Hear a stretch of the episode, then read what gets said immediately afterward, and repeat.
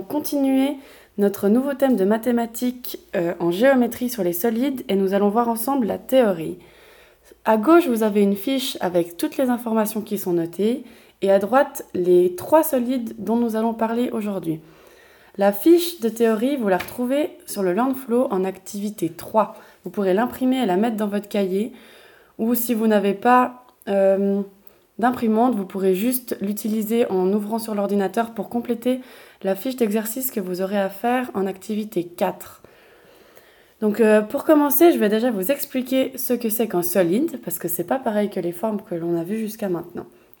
Donc un solide, c'est bel et bien une forme, comme les ronds, les carrés ou les triangles, sauf qu'elles sont en 3D, c'est-à-dire qu'elles sont pas plates et qu'elles prennent de l'espace. Elles ont une, taille.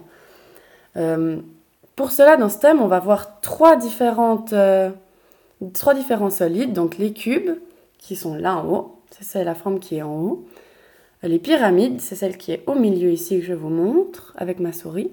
Et le dernier, le parallélépipède rectangle, en bas des images. Donc, pour chaque solide, je vais vous expliquer les particularités qu'ils ont. Et avec ces particularités, vous pourrez compléter une, la fiche donc, de l'activité 4 qui est une petite carte d'identité pour chacun des solides avec toutes les informations qui les concernent. Donc pour commencer le cube, donc celui qui est là en haut. Chaque, euh, chaque solide est constitué de plusieurs choses. Déjà, ils sont construits à partir d'une base. Donc là, on voit que pour le cube, la base, c'est un carré. C'est-à-dire que chacune des faces, ça va être un carré. On voit, si je prends le petit carré bleu qui est là et que je le mets dessus, carré. Voilà.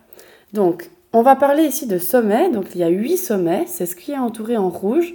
C'est chaque coin de la forme, chaque coin du solide. Il y en a huit pour le cube. Les faces, donc c'est des faces carrées, il y en a six sur le cube. C'est ce que je vous ai montré avec la forme en bleu ici. Voyez? Ça s'appelle une face. C'est les grandes cases, si on veut. Et il y a aussi des arêtes. Ça, c'est les, les petits bâtonnets qu'on a là, il y en a 12 dans le cube.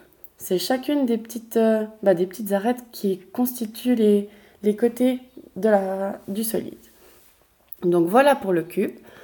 Pour euh, la pyramide, donc elle est construite à partir de triangles. Mais attention, sa base, elle est carrée. Donc vous avez en bas une base carrée et ensuite des triangles qui forment les côtés. La base, c'est l'endroit où on va poser la forme pour qu'elle tienne debout.